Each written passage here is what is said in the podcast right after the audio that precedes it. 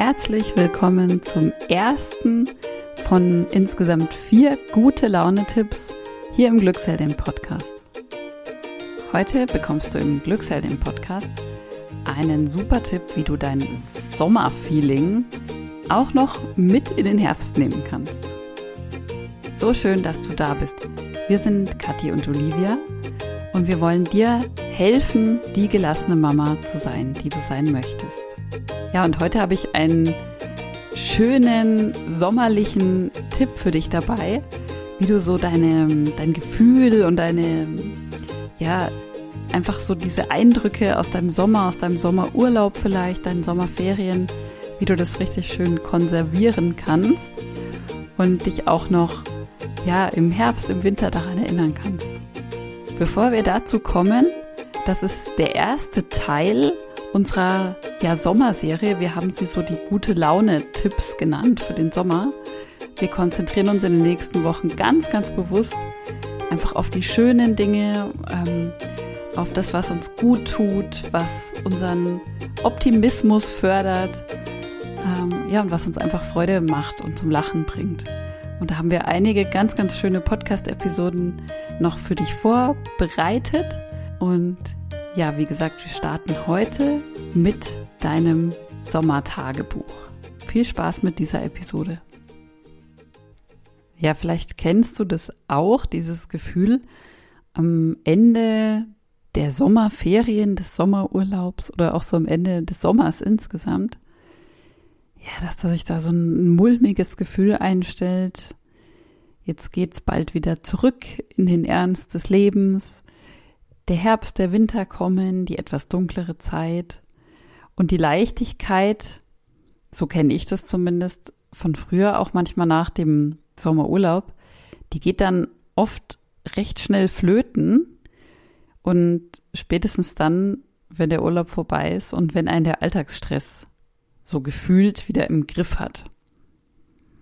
Für mich ist der Sommer so die helle Zeit, die schöne Zeit, die Zeit des Urlaubs, des Glücks und so eine ganz besondere Zeit. Vielleicht geht es dir da auch so.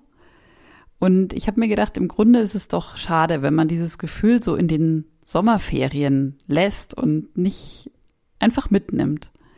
Und ich habe heute einen Tipp für dich, wie du dir diese Zeit ein Stück weit festhalten kannst oder bewahren kannst, konservieren kannst, um dich immer, wenn du da das willst und das brauchst, dich mit positiven Gefühlen daran zu erinnern. Und zwar ist mein Tipp, schreibe dir ein Sommertagebuch. Das ist ganz einfach. Du kaufst dir oder besorgst dir oder hast vielleicht auch schon ein schönes Notizbuch. Und über den ganzen Sommer, deine Ferien zum Beispiel hinweg, male, schreibe, klebe, was das Zeug hält.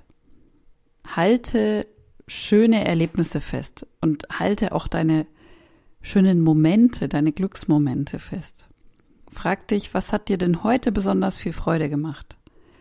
Und dann kannst du, wie gesagt, dazu was schreiben, du kannst was malen. Ähm, du kannst auch deine Kinder, das mache ich manchmal auch, meine Kinder malen lassen, woran sie sich an dem Tag besonders erinnern. Oder wie gesagt, selbst einfach mal kreativ werden. Du kannst kleine Erinnerungen einkleben in dieses Buch.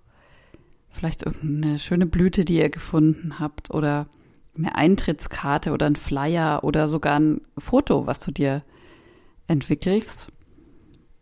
Das Ziel ist, dieses Buch richtig leben zu lassen und richtig festzuhalten, was ihr erlebt habt und was ihr in Erinnerung behalten möchtet.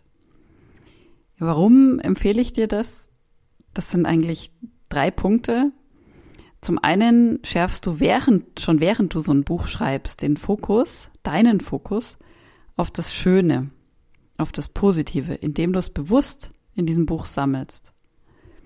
Das zweite ist, du kannst später einfach immer wieder nachsehen oder nachlesen und du kannst dir da wirklich auch die gleichen ja, Sommergefühle wieder heraufbeschwören. Einfach dieses Glück aus deinen Glücksmomenten wieder herholen.